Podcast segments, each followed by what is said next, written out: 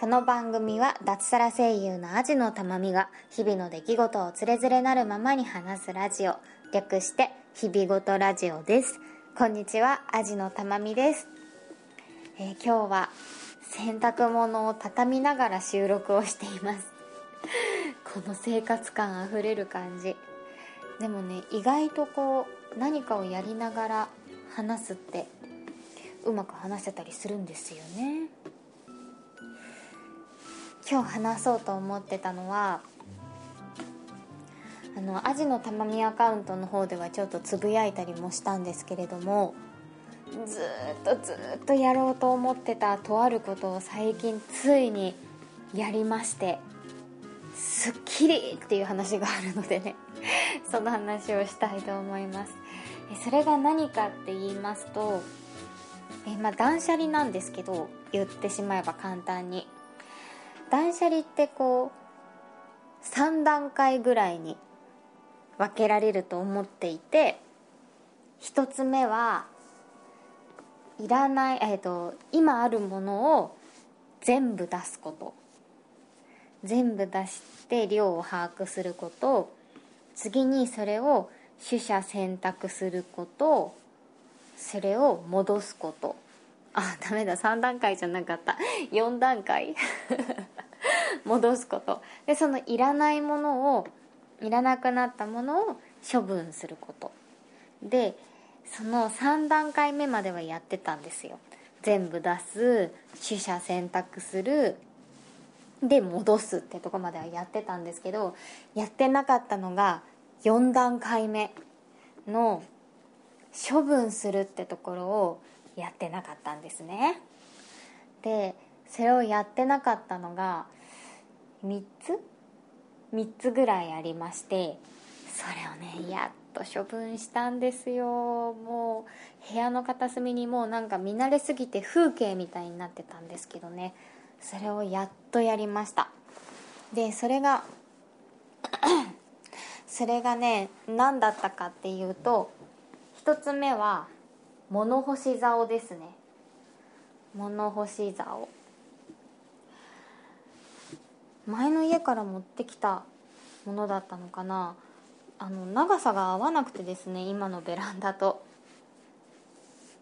長さが合わなくて使えなかったんですよ。でそれが使えないままずっと寝室のところにずっとかけてあってあの立てかけてあってもうもはや風景になって気になりすらしなくなってたんですけど見るとああこれやんなきゃなって思ってたものですね。で、えー、ともう一つがもう使わない今もう使わないじゃないですね。今使っていない鍋2つとフライパン1つ、えー結婚祝いでお鍋とティファールのお鍋とフライパンをいただきましてでそれを今使っているんですね。で、えー引っ越す前に早尾くん旦那さんの早尾くんが使っていた鍋とかフライパンがあったんですけどそれを使ってなくてででも今ある、まあ、ティファールもねあのある意味消耗品ですからテフロン加工がダメになったりしたら使うかもしれないと思って取っといてあったんですね。なんですけど普通にこう冷静になって考えると今のティファールのがダメになったら私これじゃない新しいの欲しいなと思って。なんか私次買う次自分で買うフライパンとか鍋は初めて自分で買うフライパンとか鍋になるんですけどはこう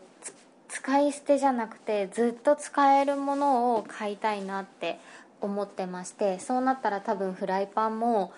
テフロン加工のものじゃなくて多分あの鉄のフライパンを買いたいなと思ってて鉄フライパンへの憧れ。一生使えるって言うじゃないですかちゃんとお手入れをお手入れっていうか使い方を間違えなければ。なんで鉄のフライパン欲しいなと思ってて。だしお鍋もなんか適当なのじゃなくてずっと使えるお鍋を一生もののお鍋を買いたいなと思ってまして。なのでちょっとこれに戻ってこないなと思って。しかもそのそのお鍋とかって確か早尾くんが一人暮らししてた時に大家さんのご厚意でお部屋にお部屋に入った方へみたいな感じでプレゼントしてもらったお鍋とかフライパンで。うん。なのでねちょっとそれはもういらないなと思ったんです。であともう一個があそう犬のなんて言うんですか？こうも犬を持ち運べるキャリーキャリーケース？みたいな感じであのー、犬を入れて電車とか乗れるやつですね。でそれは、まあ、使ってたんですけどちょっとプラスチック素材みたいな感じで硬いのとあと割と外が見えない感じのデザインでうちの犬は割と閉所恐怖症気味なのでその中に入るのがすごい嫌みたいで嫌がるんですね。で結構体に対してちょっと狭いなっていうのもあって、まあ、子犬の頃はちょっと無理やりに使ってたんですけど新しいものをね買いまして。それは大きさも結構しっかりあるし外が見えるようなものを安心して入れるようなものを買ったのでもう使わなくなっていたんですね。で折りたためるとはいえ結構な大きさがあるのでうちの押し入れを圧迫しては圧迫していたものです。でこれら以外にもいらないものって結構出てそれは割と処分したんですね。メルカリで売ったりとか。して処分捨てたりとかして処分したんですけどこの3つは捨てるのも大変。粗大ごみに出すしかない。で売るいろいろ難ありで売るわけにもいかない。その大きさ的にも送るのも大変だしあと犬のケージなんて割と紙跡がついちゃってたりとかするしあとこんななんか使いかけのフライパンなんて買い手がつくかもしれないし多分なんか売ったお金より送料が高くつくんじゃないかって感じだしで、うん、でもなんか捨てるのはね忍びないなっていうのでずっと部屋の片隅で化石みたいになってたんですけどそれをね処分したんです。でどうやって処分したかっていうとあのジモティって皆さんご存知ですか？あれを初めて使ったんです。皆さんもう割と使ってるのかな？私だけですか？こんな時代遅れて感動しているのが、ほとんどいないかと思いますがどんなアプリかと言いますとえっ、ー、とメルカリとかって手数料とかがかかるじゃないですか。で基本的にこう送るなんか郵便とかで送るっていうやり取りなんですけどジモティーはサイトとして広告収入なんですね。だから売り買いしたりとかしても手数料が発生しないし、えーと、その上なんだろうメルカリではできなかったタダでお譲りしますってことができるんですね。であとなんだろうだからある意味掲示板みたいな感じですよね。これをいくらで売りたいですって言ったらそこにそれを買い,、ま、買いたいですとかいう人が来てそれでじゃあ何日に送ってくださいだったり何日にここで待ち合わせをして直接渡してくださいとかそういうやり取りをして譲ることができるっていうね。でこの3つのものは送るのが大変なものじゃないですか。なのでこのジモティーの直接会って渡せるっていうのはものすごいものすごいありがたいことだったわけですね。でジモティーでね悩んだんですけどじゃあ値段をつけるかってなった時にうーん値段つけてもじゃあねこんなの300円とか400円とか500円とかしかねつけられないだろうしなんかそれぐらいで売るぐらいだったらもうあげちゃおうかなと思ってなんか精神衛生上なんかそれで値切られたりとかなんかえ高いと思って全然買い手がつかなかったりとかしてもちょっと面倒だなと思ってえもう全部0円で出品しました。お譲りします。あげますっていうことで。そしたらねすごいんですよ。なんか出品したもう1分ぐらいで来るんです。メッセージが。欲しいですって。これは無料で出品したからなのかもしれないんですけどもう1分以内ぐらいには返信が来てもうものの5分ぐらいでもういつ譲るかまで決まっちゃうみたいなこのテンポの良さ。びっくりしましたね。でもその人とやり取りしているそばからあのそれ欲しいですそれ欲しいです譲ってくださいいついつ取りに行きますみたいなのがうわーってきて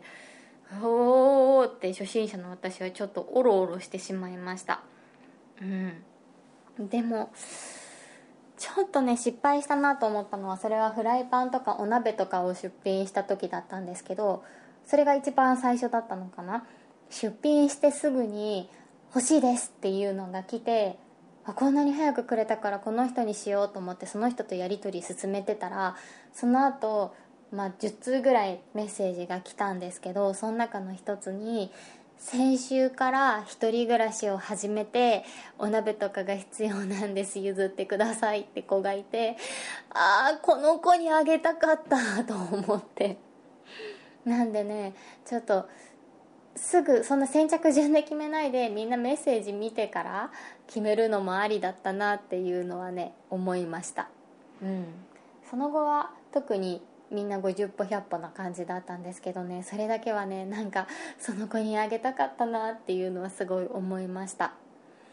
うん。っていうのでね今日のお昼ぐらいに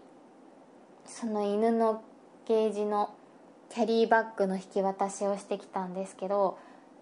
我が家は駅から5分ぐらいのところにあるんですね。なので駅前にちょうど交番があるので交番の横待ち合わせにして すごい安心感じゃないですか。でそこで引き渡しをしたんですけど本当あこんにちはあのこちらですよねみたいな感じで「ありがとうございます」って言って「こちら使ってください」って渡してほぼものの20秒ぐらいしかなんか顔を合わせてないみたいな感じなんですけどなんだろう特に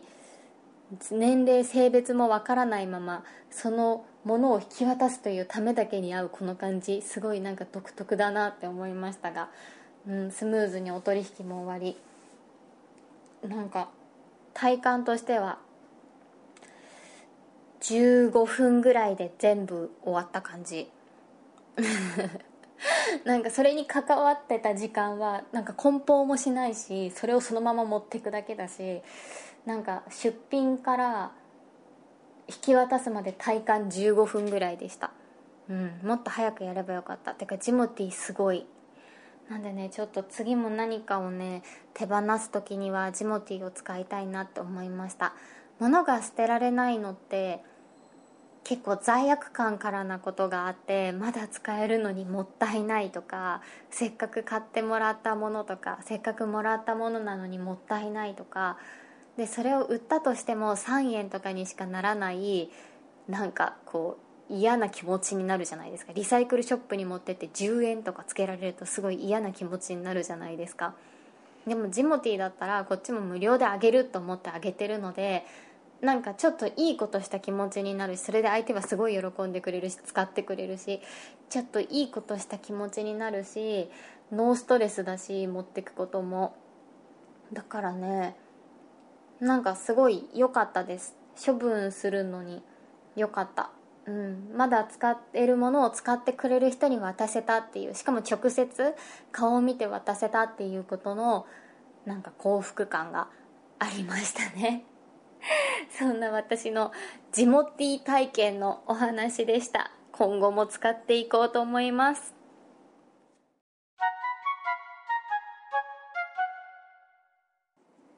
えー、そんなジモティ体験の話をしている間に洗濯物も畳み終わりまして、えー、いただいたお便りをご紹介していきたいと思います。ありがとうございます、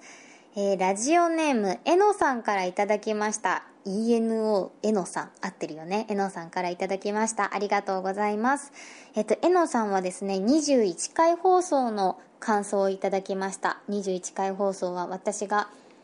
こう好きなものがわからない子供だったっていう話をした回です、えー、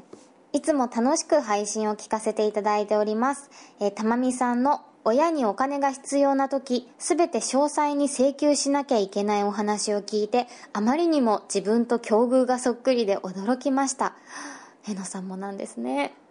えー、ただ唯一違う点を挙げるとすれば僕が高校生なのでそのルールが現役だということですね。個人的には全く苦ではないのですが大人になって自由を得た時に反動が怖いです。あまり何かを欲することを覚えずに育ったので面白みのない服ばかり着ていますまあね男性の方はそんなに気にしなくていいと思いますけどね洋服のことはねえー、ご自身のお仕事、旦那様のお手伝い、家事などご多忙を極めているようなのでとても心配です。こうしてたまみ、たまみさんのお世話になっている身としてはなんですが、ぜひともご自愛ください。応援しております。えー、こちらこそお世話になっておりますといった感じなんですが、えのさんありがとうございます。出た現役高校生。ね。やっぱ、わかる、わかるよ。その気持ちっていう気持ちでいっぱいなんですけど、うーん反動はねあると思います。もう予言しておきます。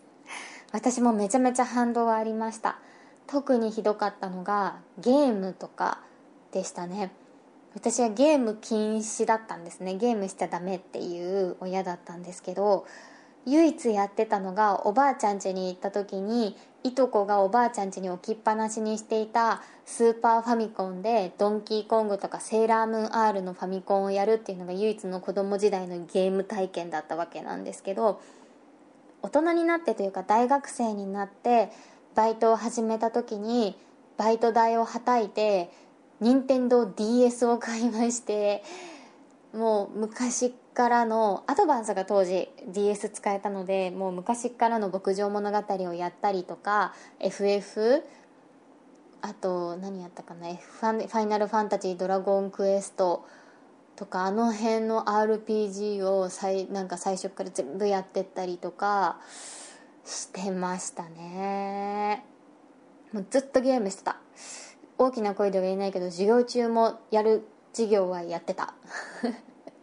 もう反動あれは反動でしかない。もうねポケモンもその時にやったしなんかもう子供時代を取り戻す勢いでああの時みんなが言ってたのはこれだったんだって思いながらゲームやってました。うん。でもただあの時多分いっぱいやったから今もうゲームやらないともう辛いみたいな状態ではないのかなと思います。うん。なんで反動はあると思いますがこう変に抗わずにその反動を受け入れて思いっきりやればいいと思います。うん。ね授業中にやるのはちょっとおすすめしませんがうん、反動はあると思うのでその反動を逆に楽しみにしていただければいいかなと思います。あとなんだろう学生時代に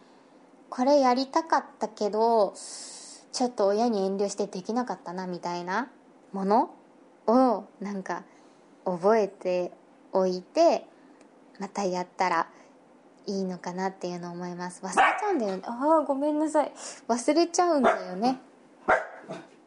どうしたの？何？はい。すいません。なんでこんな吠えるんだろうと思ったら宅急便が来ましたアマゾンのお兄さんが来ました。宅急便じゃない、宅配便が来ました。アマゾンのお兄さんが来ました。失礼しました。ね。そう、だからね、その反動をね、楽しんでもらえたらなって思います。服のことはあんまり気にしなくていいと思います。なんか私、本当に個人の、本当に個人の感想ですが、服にこだわりすぎている男性はあまりちょっと得意ではありません。なんか清潔感さえあればいいかなと思ってます。はいえのさんありがとうございました、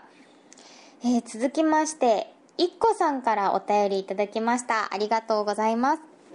えー、たまみんこんにちは。いつまでも残暑が厳しいですね。実は私たまみんが一人語りのラジオを始められたのを最近まで知らず、たまたま番組のツイッターを見かけて慌てて過去回を聞き漁ったことをここに告白し、懺悔いたします。見つけてくださってありがとうございます。ダベリバの頃からたまみんの声可愛いな、好きだなと思っていたのですが、声優のお仕事をされていたんですね。私の娘、中学2年生も声優を目指して今養成所に通っているのですがたまみんのお仕事のお話はすごく参考になりました。バッグの中身のお話お料理のお話どれも興味深い内容で毎週本当に楽しみです、えー、前置きが長くなりましたが今回はクナイプ美容オイルのローズの香りがどうだったかのお知らせです。結論から申し上げますと私は大丈夫でした。私も昔はローズの香りは頭が痛くなるので苦手でした。なので美容オイルを買いに行った時もローズはやめておこうかと思ったのですがエイジングケアの効果が捨てきれず思い切って両方買ってみた次第です。ローズのアロマオイルはホルモンバランスに作用する働きがあるのでその人のホルモンの状態によって苦手と感じたりいい香りと感じたりするようです。へえ私はタマミンより一回り以上年を取っているので若い頃よりはホルモンのバランスが変化して大丈夫になったのかなと勝手に思っています。あと少しスピリチュアルな話になりますがローズの香りが苦手な人の傾向として甘えるのが苦手男に生まれればよかったと思っている女性らしいと言われても嬉しくないなどが挙げられるようです。自己の性を受け入れられていない人が女性の象徴としてのバラの香りを受け付けないということですね。ネットから拾った情報なので真偽のほどは定かではありませんが香りは自分が好きなものが必ずしも他の人にとってそうではないので無責任にこれは大丈夫だよいい匂いだよとおすすめできないのが難しいです。どこかテスターなるところでお試ししてから購入するのが確実かと思います。長々と書いてきて結論は自分で試せかーいって感じですみません。他の回への感想もたくさんあるのですが長くなったので今回はこの辺で失礼いたしますね。それでは油断して暑さにやられてしまわないようにご自愛くださいませ。一個よりと。ありがとうございます。こんないろいろね、いろいろお話を盛り込んでくださってありがとうございます。いっこさん見つけてくださったんですね。嬉しいです。娘さんがまずは、娘さんがね、声優さんを目指しているということで、すごいね。中2から、中学生の時から今養成所みんな通うんだよね。いや、私がね、養成所通っていた時もそうでしたけどね。前もなんかこんな話した気がするけど、ざっくり本当にざっくり雑に分けて声優さん2種類あると思っていましてアイドル声優さんですね。歌って踊って深夜アニメに出るアイドル声優さん。そして、えーと、職人さんですね。結構劇団上がりの方とかが多いですが外画外国の映画の吹き替えをしたりとかナレーションをしたりとか割と職人さん寄りの声優さんっていう2種類に分かれると思っておりまして。私は後者なんですがどちらかといえばというより間違いなく後者なんですけれども、うん、もちろんねアイドル声優さんが年齢を重ねていってその外画だったりとか、うん、ナレーションの方に移行するってことは多々ありますが最近ね神谷博さんがね外画とか出てるもんね、えー、そんなわけなんですけれどもうーん中に。中2から通うってことはやっぱ前者の方を目指してるのかな。てか本当前者のそのアイドル声優さん目指してるなら本当それこそ中2とかから通わないと無理なんだよね。もう若年齢化が止まらない。みんなオーディションに制服とかで来るんですよ。もうねピッチピチですよね、うん、みんな分かってるんです。それが売りになるということが。うんぜひぜひ頑張ってください。まあ、ちょっとアイドル声優さんの世界は私もあまりわからないのであまり偉そうなことは全くもって言えないですがうんとね唯一言えることがあるとすれば読書をたくさんしてした方がいいそうです。本を読むということを養成所の先生に私もたくさん言われましたが、えーね、本をね読んだ方がいいです。もちろんねアニメの声優になりたいんだったらアニメを見るっていうのも大事なようなんですけれども例えばアニメの吹き替えをアニメにアテレコするってなった時に完成してる映像なんてもらえないんですね。も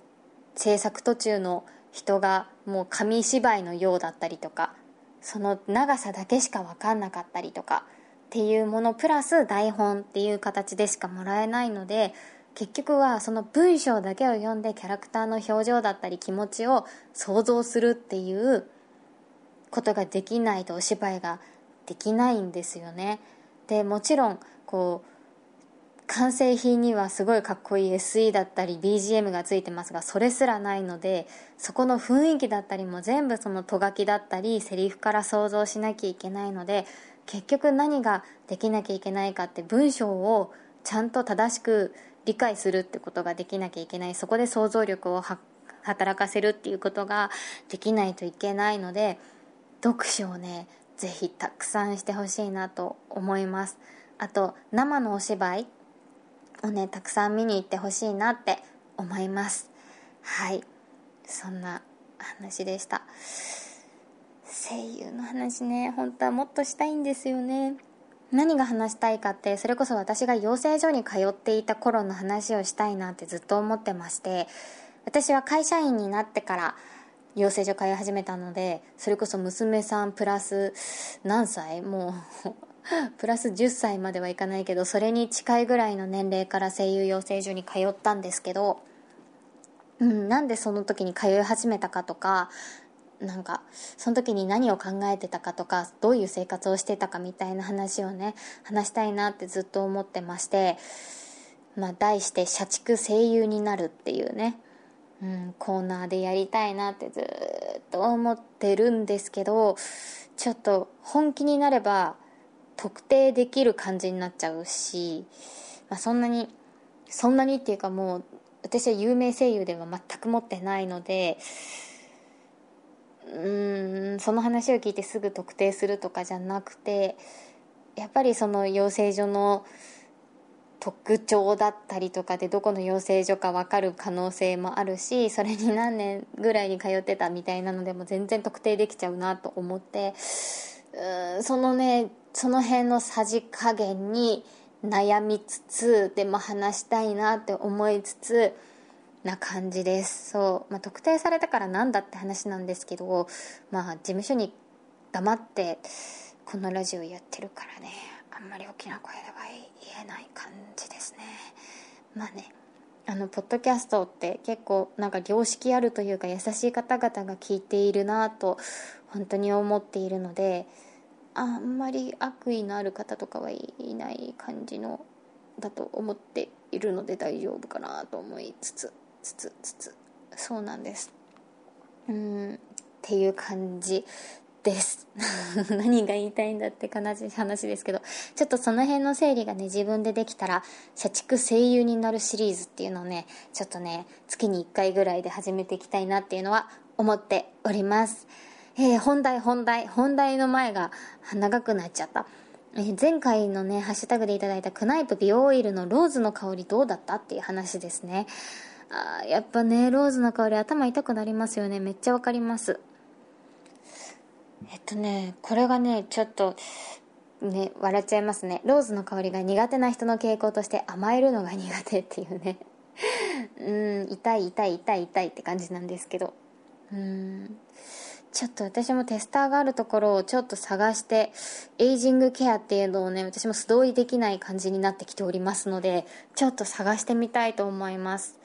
あとなんかバラの香りのものが好きになりたいみたいな気持ちはあるんですよね。うんこうして人はバラの香りを身にまとっていくのでしょうか。いっこさん本当にありがとうございます。なんか他の回のね感想もあるってことでねちょっと聞きたいなと思いつつとっても嬉しいです。ありがとうございました。えー、さてさて、えー、ハッシュタグ日々ごとでもいただいているメッセージを紹介していきたいと思います。えー、こちらでもいただいておりました。えのさん、ありがとうございます。え、リア友に LINE したら喜んでました。こんな私めのツイートを取り上げてくださってありがとうございます。いいえ、こんな私、私めのラジオにツイートしてくださってありがとうございますといった感じです。本当にありがとうございます。高校生。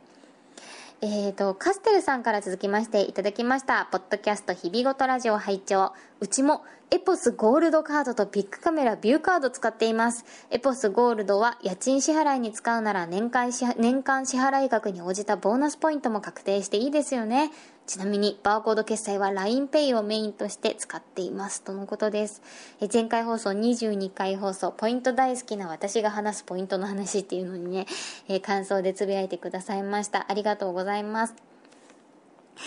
おー全く一緒。エポスゴールドカードとビッグカメラビューカード。なんか嬉しいです。なんか同じのを選んでるって聞くとなんかこの選択は間違いじゃなかったんじゃないかっていうね気持ちになれます。うんただねエポスのゴールドカードね実は家賃支払いは年間支払額に応じたボーナスポイントに含まれないんですよ。なんで家賃支払い以外で年間100万円使わないと1万ポイントがもらえないんですね。だからね今ねうん、いかに本当に普段の固定費だったり食費だったりのお金をエポスカードで会計できるかをめちゃめちゃなんとかしてます。まあ最悪足りなかった分はプリペイドカードにもうチャージしてでも100万円使えばいいかなっていうのはちょっと思ってますねそんな感じでちょっとねなんとかボーナスポイント欲しい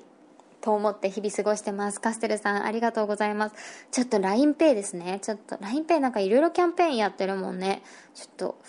調べます。私もバーコード決済。でも Suica あるからいいかなって気もしてるんですよね。ただキャンペーンですよね、キャンペーン。はい、ありがとうございます。続きまして、いがぐりおじさんからいただきました。いがぐりおじ、いがぐりおじさんさん。いがぐり、うーん、なんか、これ合ってます？いがぐりおじさんさん。それ、これ、いがぐりさんあとおじさん？ちょ、いがぐりさんのが正しいですか？これ。あっとおじさんさんいがぐり、いがぐりさん、あっとおじさんさん。ちょっと正しい読み方教えてください。え、ポイントカードの賢い利用法とても勉強になりました。私は特定の日または曜日のポイント丸倍で爆買いする傾向にあるのですが、これは店の策略にはまっているのでしょうか？はまっているでしょうね、これは。まあ私もね、完全に人のことは言えないんですよ。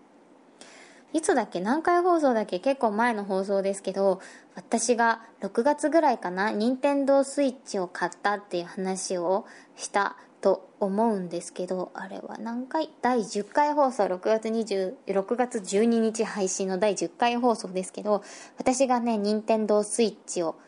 買ったんですけれどもそれはビッグカメラさんからの13ポイント13%ポイントつけるよっていうハガキに踊らされてのことでした。でもう完全に踊らされてビッグカメラ行ってスイッチ買ったんですけどレジのところでスイッチはあのこのポイントアップ対象外ですって言われてうーってなったんだけど今更いらないですって言えなくて買ってきたっていう話をしてるんで完全に私も踊らされる側の人間です。でもなるべくね踊らされたくないと思ってね普段なんとか頑張ってはいるんですよ。こう薬局なんてね特に買おうと思ったらいろいろ買っちゃいますからね。なるべく普段足りないものをメモ帳に書いて書き溜めてそれを持って薬局に行ってそれだけを10倍ポイントの日に買って帰ってくるとかね。なかなか難しいんですよね。結局お菓子1個買って10倍分のポイントパーになっちゃったりとかね。もう本当に戦いです。これは本当に。向こうのお店側との。えー、続きまして、日々、えっ、ー、と、コウスケさんからいただきました。ありがとうございます。日々ごとラジオ21回、とても感銘を受けました。これあの、お小遣い制の話の回ですね、えー、私はお小遣い制でしたが、それでも親の目を気にして好きなものを好きと言えない生活だった気がします。そしてどうすればよいのかを考えるポテンシャルまでただただ尊敬します。まあこんなね、尊敬しますとか言われちゃうとちょっと照れるんですけど、まあね、うんどうすればいいのか、まあ、考えてはいるけどだからね何をしているわけでもないのでそんなね褒められたものでもないんですけどなんか私の呪われた子供時代がちょっと浄化されたような気がします。康介さんありがとうございます。うんなんか子供時代の後悔っていろいろめっちゃあってそれをね大人になってからあの時どうしたらよかったのかなとかああれがああだったから今私はこうなんだとかねすごいよく考えますね。うん考えること多いですね。このお小遣い制の話とかこのおしゃれの話も私の中の一つなんですけど今すごい考えてるのは私はなんで友達が少ないんだろうって考えてます。友達ね少ないんですよね。うん。いや知り合いは多いですよ。でも本当に自分が会いたいなって思う友達って本当に少なくてうんなんで私は友達が少ないしうんなんかあの頃は仲良かったはずの人たちはどこへ行ってしまったのかなってあの時の私に何か問題があったせいなのかなってすごい今は考えてます。答えが出たら。またお話ししますはいえー、こんなすごいネガティブ人間ですが、コウスケさんありがとうございました。褒めてくださって。今後ともよろしくお願いします。え続きまして、アポロさんからいただきました。いつもありがとうございます。9月5日に聞いたポッドキャストということでね、たくさん番組さんがある中の一つに、日々ごとラジオも開けていただきました。すごいね、全然知らない番組もたくさんある。うんなんかえこれを1日で聞くってどういうことなんだろう？なんかすごいですよね。2倍速とかで聞くのかな？私すっごい早口なことになってる。アポロさん本当にありがとうございました。えー、たくさんねこうやってツイッターで感想いただけてとても嬉しいです。皆様気軽にどんどんつぶやいてください。あとツイッターとかでもね気軽にアジのたまみアカウントの方でもねお気軽に絡んでいただけたらとっても嬉しいです。うん。結構またまた長くなってしまいました。なんかこれぐらいハッシュタグのあれですね紹介とかすると毎回これぐらいの長さが定番になりそうですね。ちょっと長くなってしまいますが皆様今後ともお付き合いいただけたらとっても嬉しいです。えもうね珍しくね次週話す内容決まってるんだ。えっとね今の私が楽しみにしているものたちのことをね話に話したいと思います。すごいね。なんか珍しく久しぶりに私今楽しみにしていることがたくさんあってその話をねちょっとしたいなと思ってます。こういうのってね実際にその日になってからより楽しみにしている期間のこと方がね楽しかったりするんですよね。なんでそんな話をねちょっとしたいなと思ってるので来週もよかったら聞いてください。それではここまでお付き合いありがとうございました。以上アジのたまみでした。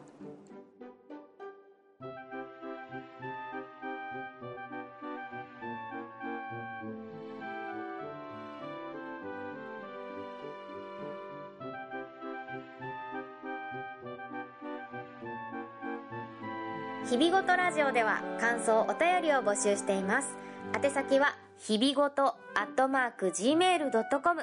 hibigoto アットマーク Gmail.com またはブログのメールフォームからもどうぞ。ツイッターハッシュタグひらがな4文字で日々ごとでもお待ちしております。最後までお聞きいただきありがとうございました。